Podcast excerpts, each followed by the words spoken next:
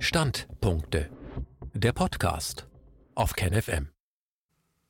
Corona-Untersuchungsausschuss Teil 46 oder 18.3 und 19.1. Majestätsbeleidigung oder notwendige Prüfung. Ein Standpunkt von Jochen Mitschka. In der Corona-Ausschusssitzung Nummer 18 wurde das Thema behandelt Gefährdung durch die Maßnahmen, Risiken durch die Behandlung. Nach einer Pause ging es um die technische Gefährlichkeit der Masken.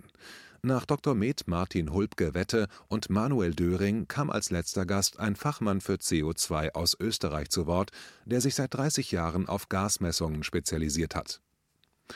Dr. Helmut Treindl, Ingenieur.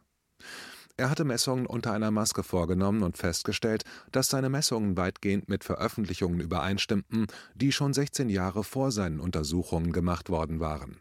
Da er auch als Sicherheitsfachkraft für Arbeitssicherheit arbeitet, hat er dann die arbeitsschutzrechtlichen Grenzwerte mit den Messwerten verglichen. In den einschlägigen Verordnungen werden 0,5 Prozent als maximale Arbeitsplatzkonzentration im Tagesmittel und 1,0 Prozent als Kurzzeitwert vorgegeben. Diese Werte wären größer gewesen als die unter der Maske.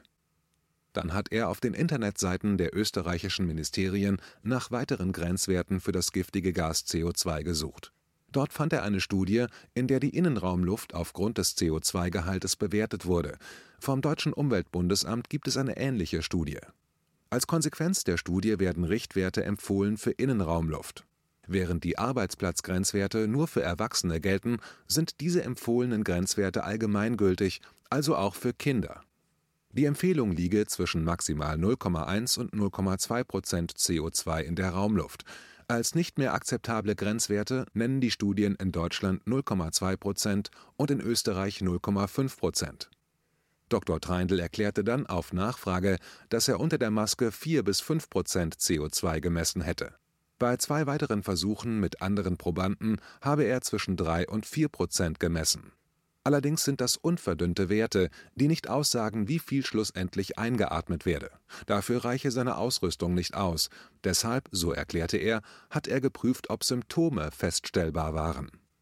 In zwei Studien werden die üblichen Symptome erwähnt: Kopfschmerzen, Atemnot, Schwindel, Müdigkeit. Und genau diese Symptome, so Dr. Treindl, hörte er immer wieder von Menschen, welche gezwungen waren, die Maske über einen längeren Zeitraum zu tragen. Dr. Wodak wies dann darauf hin, dass im Bereich des Schnorcheltauchens schon länger über die Rückatmung von CO2 nachgedacht werde. Durch den Schnorchel werde der natürliche Totraum circa verdoppelt. Nach der Verbreitung von Ganzgesichtsschnorchelmasken wären Todesfälle aufgetreten. Als Todesursache wurde die Rückatmung von CO2, das sich in den Masken anreichert, angenommen. Er wies dann darauf hin, dass es bei Kindern noch einmal ganz andere Bedingungen gäbe. Kinder haben im Verhältnis zur Körpergröße einen viel größeren Kopf, und im Gehirn findet eine große Aktivität statt. Diese Aktivität benötigt besonders viel Sauerstoff. Zitat Wenn wir dem den Sauerstoff wegnehmen und in seiner Funktion und Aktivität für Stunden am Tag blockieren und schädigen, dann entstehen da Schäden, die kein Mensch von uns beurteilen kann. Zitat Ende. Wenn man aber den Grundsatz ernst nehme, dass ein Arzt nur Dinge verordnen darf, die mehr nutzen als schaden, dann müsse man den Kindern sofort die Masken wegnehmen. Es gäbe keine Evidenz für den Nutzen, wenn Kinder Masken tragen, aber eine große Evidenz, dass sie schaden. Seiner Meinung nach begehen jene, die das zu verantworten haben, aktive Körperverletzung. Dabei gehe es eben nicht nur um die psychischen Erkrankungen, sondern auch um die Rückatmung von CO2 und seine Folgen. Studien, die jetzt zur Unterstützung der Politiker feststellen sollen, dass die Masken unbedenklich für Kinder sind, würden vermutlich ohne eine Prüfung durch Ethikkommissionen erfolgen. Denn er könne sich nicht vorstellen, dass eine solche Kommission zulassen würde, dass in Kauf genommen wird, dass Kinder geschädigt werden. Der Nutzen der Maßnahme Maskenpflicht für Kinder wäre nicht bewiesen, deshalb wäre es absurd und unverantwortlich, eine solche Maßnahme, die höchstwahrscheinlich negative Folgen für die Kinder hat, vorzuschreiben. Es wäre gar nicht notwendig, den Beweis des Schadens anzutreten, weil schon der Versuch einer Beweisführung den Schaden der Kinder in Kauf nehme Dr. Treindl berichtete dann, dass in einer internen Mitteilung des österreichischen Ministeriums zusätzlich zu den Behauptungen, dass die Messungen nicht plausibel wären, am Ende doch empfohlen werde, ab und zu die Maske abzunehmen und tief durchzuatmen. Dr. Wodak erklärte, dass für einen Arzt der Richter sein Patient sei und nicht der Präsident der Ärztekammer, welcher, wie Dr. Treindl berichtete, Disziplinarverfahren gegen Ärzte beginnt, wenn sie sich nicht den offiziellen Vorschriften unterwerfen wollen. Wenn die Ärztekammer einem Arzt erklärte, er hätte ein Maskenattest leichtfertig ausgestellt, müsste man sie fragen, wo denn der Beweis ist, dass das Maskentragen unschädlich ist und ob sie die Maßnahme nicht leichtfertig unterstützten. Dr. Wodak erklärte, dass es genügend Beispiele in der Geschichte gebe, in denen Ärzte ihren Patienten Schaden zufügten, weil sie gehorsam sein wollten. Ärzte haben Menschen sterilisiert, weil ihnen von der Politik aufgegeben wurde, das zu tun. Ärzte haben psychisch Kranke einer Vernichtungsmaschine ausgeliefert, auch in Deutschland, weil ihnen das aufgetragen wurde. Sie haben ihre Patienten nicht geschützt, sondern sie ausgeliefert. Das hat bei den Ärztekammern zu einer Aufarbeitung geführt, und sie hatten gesagt, so etwas solle nie wieder vorkommen. Zitat: Was wir jetzt erleben, geht wieder in diese Richtung. Zitat Ende. Dr. Wodak appellierte dann an jene, welche sich aktiv an der Aufarbeitung der Verbrechen der Ärzte in der Nazizeit beteiligt hatten, sich zu Wort zu melden. Wo wäre denn die Aufarbeitung, wo die kritische Haltung der Ärzteschaft jetzt? Viviane Fischer war der Meinung, dass die Regierung keine Beweise für eine positive Risiko-Nutzen-Abwägung der Maßnahmen vorlegen könne und man nun eben selbst Untersuchungen machen müsse, die Zitat schwarz auf weiß Zitat Ende bewiesen, ob die Maßnahmen der Regierung nützlich oder schädlich sind. Als nächstes folgt nun der Beginn der Zusammenfassung von Sitzung 19, die den Titel trägt Risiken durch die Behandlung interner aus den Schulen und am 6. Oktober 2020 stattfand. Risiken durch die Behandlung interner aus den Schulen. Zu Beginn wurde eine Lehrerin angehört, die aus ihrer Praxis in der Schule berichtete. Diese Lehrerin ist dem Ausschuss bekannt, aber gegenüber der Öffentlichkeit wollte sie anonym bleiben. Daher wurde ihr Gesicht im Video nicht gezeigt. Die Zeugin begann mit einer chronologischen Erklärung, dass zum Beginn des neuen Schuljahres die Auflage verordnet wurde, dass die Schüler auch im Unterricht die Maske tragen müssen. Der Direktor ihrer Schule sei sich bewusst, dass diese Maßnahme nicht gesundheitsförderlich ist. Deshalb hätte er es den Schülern freigestellt, das Schulgelände zu verlassen, um eine Zeit auch ohne Maske zu verbringen. So war es den Lehrern möglich, in der ersten Woche der Maskenpflicht diese Verpflichtung zum ununterbrochenen Maskentragen immer wieder zu unterbrechen. Sie stellte fest, dass die Schüler dankbar waren gegenüber Lehrern, die mit ihnen Zeit draußen an der frischen Luft und ohne Maske verbrachten. Jedoch gab es Schüler, die auch im Freien die Maske aufbehalten wollten. Insofern ist die Schülerschaft gespalten in solche, die Angst haben, und andere, die akut nur an ihre Luftnot denken. Der Schuldirektor hatte den Lehrern Spielräume gegeben, außerhalb des Schulgeländes auf die Maske zu verzichten. Außerdem hatte er auf die Gesundheitsgefahren hingewiesen. Allerdings kam von Seiten der Lehrer Kritik an der liberalen Haltung des Direktors und der Druck, zum Beispiel auch im Lehrerzimmer unbedingt eine Maske zu tragen. Als Lehrer stehe man zwischen Menschen, die voller, aber unterschiedlicher Ängste sind. Da wären diejenigen, die Angst vor dem Virus und andere, die Angst vor dem Tragen der Maske haben. Auf Nachfrage erklärte die Lehrerin, dass sich im Verhalten der Kinder einiges gravierend geändert hätte. Sie fand es schockierend, dass man von ihr verlangte, als Klassenlehrerin eine neue Klasse mit Maske zu begrüßen und zu den Schülern eine gute Beziehung aufzubauen. Zitat: Es ist kaum zu erkennen, ob ein Schüler gut drauf ist oder schlecht, ob er mich versteht, ob er mich nicht versteht. Zitat Ende. Sie erkennen nicht, wie der Wissensstand ist, ob Verständnis für das Thema vorhanden ist oder nicht. Zitat der Unterricht, den ich jetzt halte, bedeutet, dass ich einseitig einen Vortrag halte, da jede Frage, die von einem Schüler kommt, sehr, sehr schwer verständlich ist. Durch die Maske ist die Stimme ja noch leiser. Es ist eine schwierige Kommunikation für mich als Lehrerin mit den Schülern. Zitat Ende. Sie beobachte immer wieder, wie Schüler kurz die Maske nach unten ziehen, um in der Kommunikation der Schüler untereinander auch mit nonverbaler Kommunikation zu agieren. Normalerweise, so fuhr sie fort, genüge ein kurzer Blick in die Reihen der bis zu 30 Schüler ihrer Klasse, um zu sehen, ob die Schüler den Stoff verstanden oder nicht. Aber mit der Maske wäre das unmöglich geworden. Die pädagogische Arbeit sei stark eingeschränkt und die emotionale Beziehung ebenfalls stark begrenzt. Man könne als Lehrer nicht mehr erkennen, wie ein Schüler auf den Lehrer und seine Aktionen reagiert. Man erkenne nur noch, wenn ein Schüler weint. Sie unterrichte Schüler in der fünften bis zwölften Klasse. Auf Nachfrage, wie viele der 80 Lehrer eher Maskenbefürworter wären, berichtete sie von einem Treffen vor Beginn der Maskenpflicht. Diese fand in einer Turnhalle mit einem Abstand der Lehrer zueinander von jeweils über einem Meter statt. Obwohl die zweistündige Konferenz nach Angabe des Direktors ohne Maske abgehalten werden konnte, hatten vier Kollegen die Maske die ganze Zeit über aufbehalten. Extreme Angst hätte wohl nur eine Handvoll von Lehrern, aber knapp die Mehrheit der Lehrer würde wohl die Meinung vertreten, dass Maskentragen korrekt sei, war die Ansicht der Zeugen. Wie die Gesellschaft wäre also auch die Lehrerschaft gespalten. Andererseits glaubt sie, dass die Mehrheit der Lehrer die Möglichkeit nutze, an ihrem Lehrerarbeitsplatz die Maske abzunehmen. Sie berichtete von einer Sportlehrerin, die erklärte, dass ihr schon mehrmals mit der Maske schwarz vor Augen wurde und dass sie nicht verstehen könne, wenn man behauptet, dass die Maskenpflicht keinen Einfluss auf die Sauerstoffversorgung habe. Auf die Frage von Viviane Fischer zu Kindern mit Attest antwortete die Lehrerin, dass ein einziger Schüler mit Attest an ihrer Schule wäre und sie ihn noch nicht gesehen hat. Sie befürchtete, dass ein Teenager sich nicht trauen würde, aus der Peer Group auszubrechen und keine Maske zu tragen, selbst wenn er oder sie ein Maskenbefreiungsattest hätte. Die Angst, Außenseiter zu sein, ist nach ihrer Ansicht zu groß. Das wäre wohl auch der Grund, warum viele Eltern sehr zurückhaltend sind und sich nicht gegen die Maskenpflicht äußern. Die Lehrerin erklärte, dass zum Zeitpunkt des Interviews im Jahr 2020 die Art der Maske unbeachtet bliebe und dass einige Eltern versuchten, ihren Kindern besonders dünne Masken mitzugeben. Auch bemängelte sie, dass die Hygienemaßnahmen, die bei der Nutzung von Masken zu beachten sind, in der Praxis keine Rolle spielen würden. Dr. Wodak bestätigte, dass eine Maske, die sieben Stunden am Stück getragen wird, leicht zu einer Bakterienschleuder werden kann und damit das Erkrankungsrisiko erhöht. Besonders gefährlich wären unhygienische Masken für Allergiker. Er wies darauf hin, dass die Schulärzte bzw. die Gesundheitsämter auch eine Vorsorgepflicht gegenüber den Kindern haben.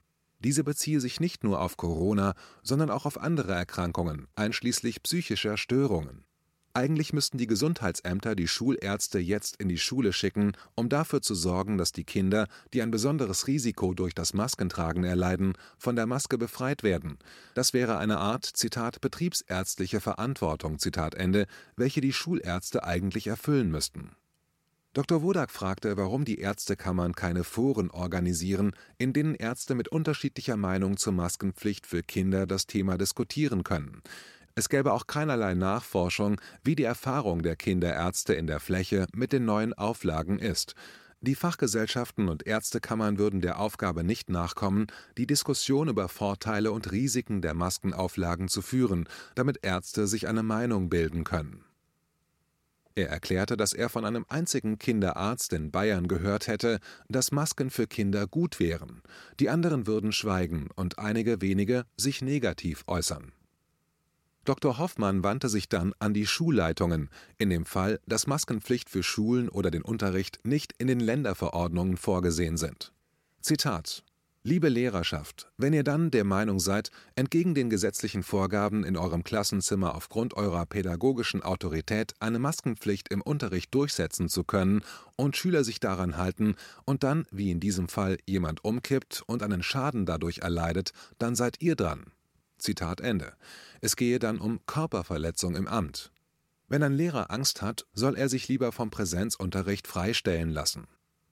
Dr. Wodak wies darauf hin, dass man in Bayern über 20.000 Lehrer getestet hätte und dabei nur 22 positive Testergebnisse gefunden hat.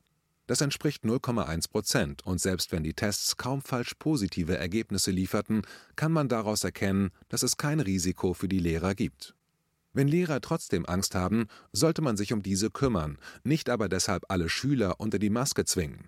Er wies darauf hin, dass Gehorsam gegenüber der Obrigkeit nicht die Fürsorgepflicht ersetzt, welche die Lehrer trifft. Dr. Hoffmann machte dann noch einmal deutlich, dass ein Lehrer, der lebensrettende Maßnahmen wie die Mund-Nasen-Beatmung unterlässt, weil er Angst vor einer Infektion hat, Zitat, der wandert ein, wenn das Kind stirbt, wandert er wegen Totschlag durch Unterlassen ein. Zitat Ende. Durch die Garantenstellung sei das nicht mehr einfach unterlassene Hilfeleistung.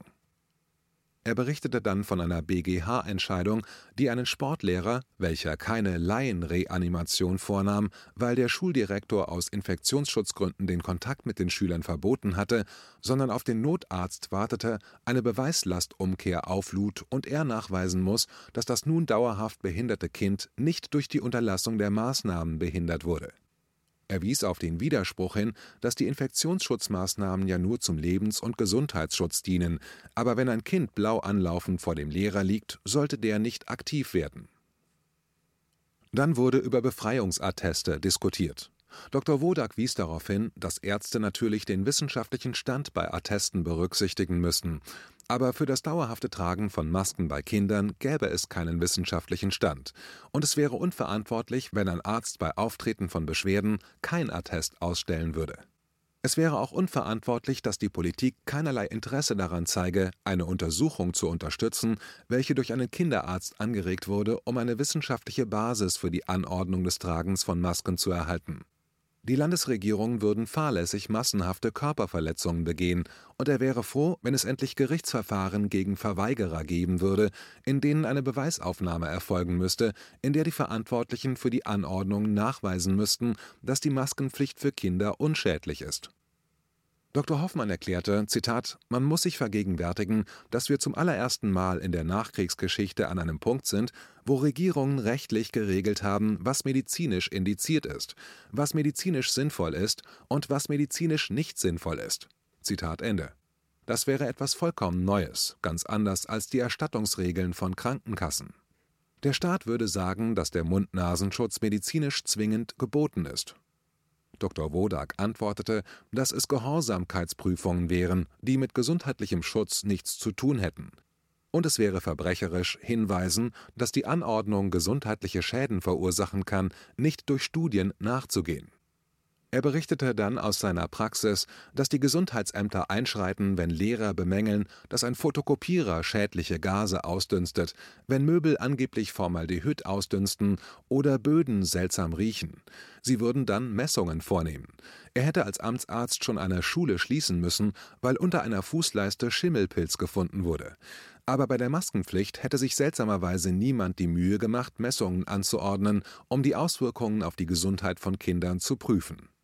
Es gäbe auch keine Mitarbeiter der Gesundheitsämter, welche den Lehrern oder Schülern entsprechende Ausbildungen geben, wie mit Masken umzugehen ist, oder welche prüfen, ob es Kinder gibt, für die das Maskentragen aus gesundheitlichen Gründen nicht angezeigt ist. Das wäre nicht die Aufgabe der Eltern, sondern eine öffentliche Aufgabe. Wie geht es weiter? Im zweiten Teil der Corona-Ausschusssitzung wurde ein Gespräch mit Dr. Klaus Köhnlein geführt. Die Zusammenfassung folgt in der nächsten Woche. KenFM ist crowdfinanziert und unabhängig. Leiste deinen Beitrag zu freier Presse und unterstütze unsere Arbeit finanziell. Wenn du zukünftig keine Beiträge verpassen willst, abonniere den KenFM Newsletter und installiere dir die KenFM App für iPhone und Android. Weitere Informationen auf kenfm.de/support. Hallo Community. In diesem Video möchten wir euch das Thema Bitcoin ans Herz legen. Wir werden euch erklären, was Bitcoins sind, wie man damit bezahlen kann und welche Bedeutung diese Währung für KenFM hat. Viele von euch haben sicher schon von Bitcoin gehört oder nutzen es sogar privat. Wie ihr KenFM mit Bitcoins unterstützen könnt und warum das für uns aktuell sehr wichtig ist, verraten wir euch jetzt. Das ist ein Bitcoin. In Wirklichkeit existiert so ein Bitcoin aber gar nicht. Es gibt ihn nur virtuell im Internet als digitale Währung in einem digitalen Konto. Bitcoin ist eine sogenannte Kryptowährung, die bekannteste weltweit. Man kann damit via Computer oder Smartphone einkaufen, spenden oder sich gegenseitig Bitcoins zuschicken. Bitcoins kann man wie Währungen oder Edelmetalle zum aktuellen Wechselkurs kaufen, verkaufen oder von Freunden zugeschickt bekommen. Einzige Voraussetzung ein E-Wallet, zu Deutsch eine elektronische Geldbörse. Das ist ein Account oder Konto, über das man Bitcoins empfangen oder versenden kann. Wie ihr wisst, nutzen auch wir bei KenFM schon seit ein paar Jahren Bitcoin, damit wir im Notfall auch finanziell unabhängig bleiben können, zum Beispiel von Banken, die uns nicht mehr mögen. Da viele Banken mit unserer Berichterstattung nicht einverstanden sind und nicht im Zusammenhang mit KenFM genannt werden möchten, kam es in den letzten Monaten so weit, dass uns gar keine Bank mehr mag. weshalb wir leider damit rechnen müssen, vom kompletten IBAN-Zahlungsverkehr ausgeschlossen zu werden. Deshalb der Appell an euch, beschäftigt euch jetzt schon mit der Funktionsweise von Bitcoin, damit ihr uns auch im Notfall trotzdem weiter unterstützen könnt. Alles, was ihr dafür tun müsst, ist, eure bisherige Unterstützung in Euro einfach in Bitcoin an uns zu senden. Dazu legt ihr einfach eine kostenlose E-Wallet an, wandelt einen Betrag eurer Wahl in Bitcoin um und sendet uns diesen an unseren Bitcoin-Account. Den Link findet ihr unter jedem unserer Beiträge sowie unter diesem Video. Alternativ dazu könnt ihr aber auch diesen QR-Code mit eurem Smartphone scannen. Übrigens, eine detaillierte Schritt-für-Schritt-Anleitung haben wir zum Nachlesen für euch schon einmal vorbereitet. Ihr findet sie auf canfm.de/bitcoin. Ob Bitcoin oder Kryptowährungen wirklich die Zukunft des Geldes sind, wissen wir nicht. Aber vielleicht ist das bald unsere einzige Option, so unabhängig wie möglich und vor allem ohne Bankkonto für euch in Zukunft weiterhin freien und unabhängigen Journalismus machen zu können. Wir hoffen sehr auf eure Unterstützung und sagen jetzt schon tausendmal Danke. Euer Team von KenFM.